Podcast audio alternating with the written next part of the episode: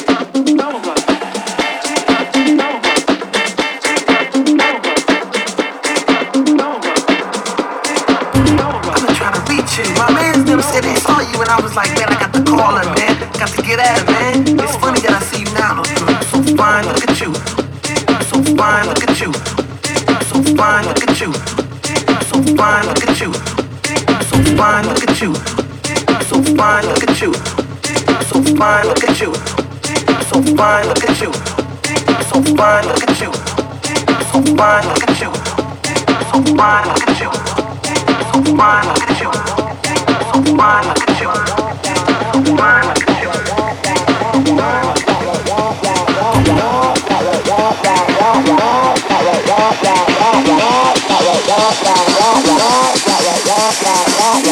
Blah blah blah blah blah. No.